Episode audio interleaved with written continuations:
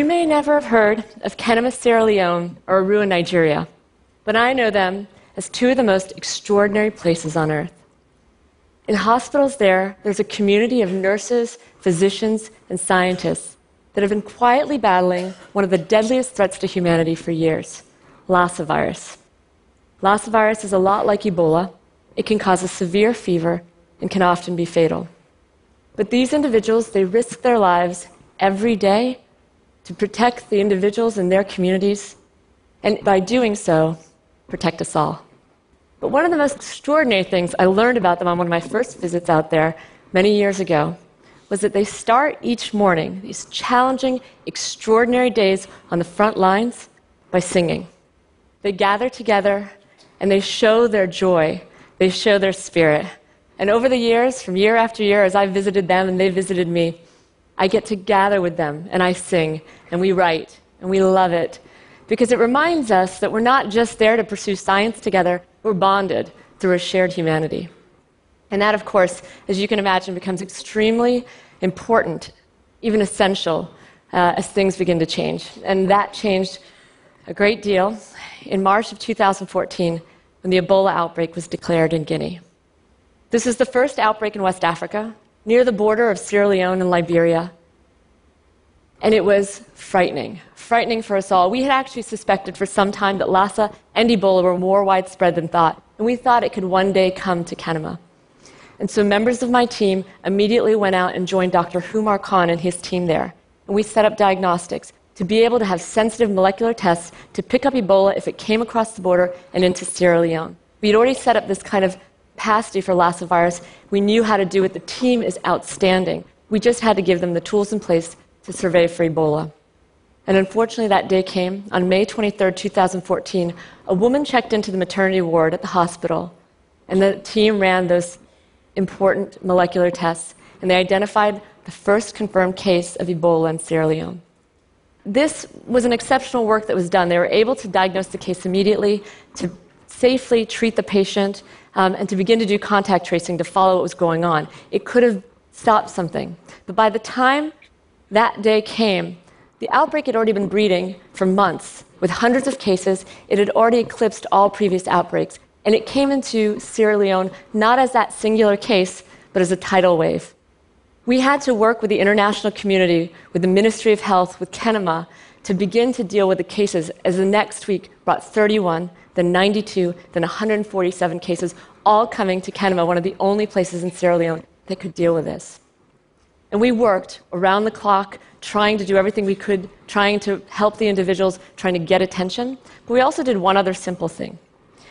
From that specimen that we take from a patient's blood to detect Ebola, we, you know, we, we, can discard it, obviously. The other thing we can do is actually we can put in a chemical and deactivate it. So just a simple place it into a box and ship it across the ocean, and that's what we did. We sent it to Boston, where my team works. And we also worked around the clock, doing shift work day after day, and we quickly generated 99 genomes of the Ebola virus. This is the blueprint. The genome of a virus is the blueprint. We all have one. It says everything that makes up us, and it tells us so much information. The results of this kind of work are simple and they're powerful. We could actually take these 99 different viruses, look at them, and compare them. And we could see, actually, compared to three genomes that had been previously published uh, from Guinea, we could show that the outbreak emerged in Guinea uh, months before, once into the human population. And from there had been transmitting from human to human. Now, that's incredibly important when you're trying to uh, figure out how to intervene, the important thing is contact tracing. We also could see that as the virus was moving between humans, it was mutating. And each of those mutations are so important because the diagnostics, the vaccines, the therapies that we're using are all based on that genome sequence fundamentally. Right? That's what drives it. And so global health experts would need to respond, would have to develop to recalibrate everything that they were doing. But the way that science works, the position that I was in at that point is I had the data and I could have worked in a silo for many, many months analyzed the data carefully, slowly, submitted the paper for publication, gone through a few back and forths, uh, and then finally, when the paper came out, might release that data. That's the way the status quo works. Well, that was not going to work at this point, right? We had friends on the front lines, and to us, it was just obvious that the, what we needed is help, lots of help. So the first thing we did is, as soon as the sequences came off of the machines, we published it to the web. We just released it to the whole world and said, help us. And help came. Before we knew it, we were being contacted from people all over, sort of surprised to see the data out there and released. Some of the greatest viral trackers in the world were suddenly part of our community. We were working together in this virtual way, uh, sharing regular calls, communications, trying to follow the virus minute by minute to see ways that we could stop it. And there are so many ways that we can form communities like that, right? Everybody, uh, particularly when the outbreak started to expand globally, was reaching out to learn, to participate, to engage. Right? Everybody wants to play a part. The amount of human capacity out there is just amazing, and the internet connects us all. And could you imagine that instead of being frightened of each other, that we all just said, let's do this, let's work together, and let's make this happen?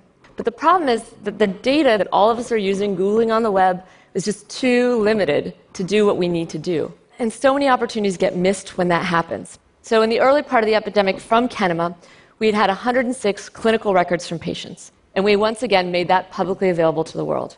And in our own lab, we could show that you could take those 106 records, we could train computers to predict the prognosis for Ebola patients to near 100% accuracy. And we made an app that could release that to make that available to healthcare workers in the field. But 106 is just not enough, right, to make it powerful, to validate it. So we were waiting for more data to release that. And the data has still not come. We are still waiting, tweaking away in silos rather than working together. And this just, we can't accept that, right? You, all of you, cannot accept that. It's our lives on the lines. And in fact, actually, many lives were lost. Many healthcare workers, including beloved colleagues of mine, five colleagues Mbalu Fonnie, Alex Moigboi, Dr. Humarr Khan, Alice Kovoma, and Mohammed Fullah. These are just five of many healthcare workers at Kenema and beyond that died while the world waited and while we all worked quietly and separately. See, Ebola, like all threats to humanity, it's fueled by mistrust and distraction and division. When we build barriers amongst ourselves, when we fight amongst ourselves, the virus thrives. But unlike all threats to humanity, right, Ebola is one we're actually all the same. We're all in this fight together. Ebola on one person's doorstep could soon be on ours. And so, in this place with the same vulnerabilities, the same strengths, the same fears, the same hopes, I hope that we work together with joy. A graduate student of mine was reading a book about Sierra Leone, and she discovered that the word Kenema, the hospital that we work at, the city where we work in Sierra Leone, is named after the Mende word for clear like a river, translucent, and open to the public gaze. And that was really profound for us because without knowing it, we'd always felt that in order to honor the individuals in Kenema where we worked, we had to work openly. We had to share and we had to work together. And we have to do that. We all have to demand that of ourselves and others to be open to each other when an outbreak happens, to fight in this fight together. Because this is not the first outbreak of Ebola, it will not be the last, and there are many other microbes out there that are lying in wait, like Lassa virus and others. And the next time this happens, it could happen in a city of millions. It could start there. It could be something that's transmitted through the air. It could even be disseminated intentionally. And so I know that that is frightening. I understand that. But I know also, and this experience shows us that we have the technology and we have the capacity to win this thing, to win this and have the upper hand over viruses. But we can only do it if we do it together and we do it with joy.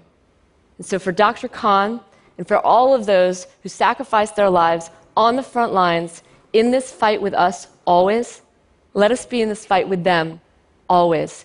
And let us not let the world be defined by the destruction wrought by one virus, but illuminated by billions of hearts and minds working in unity. Thank you. Thank you.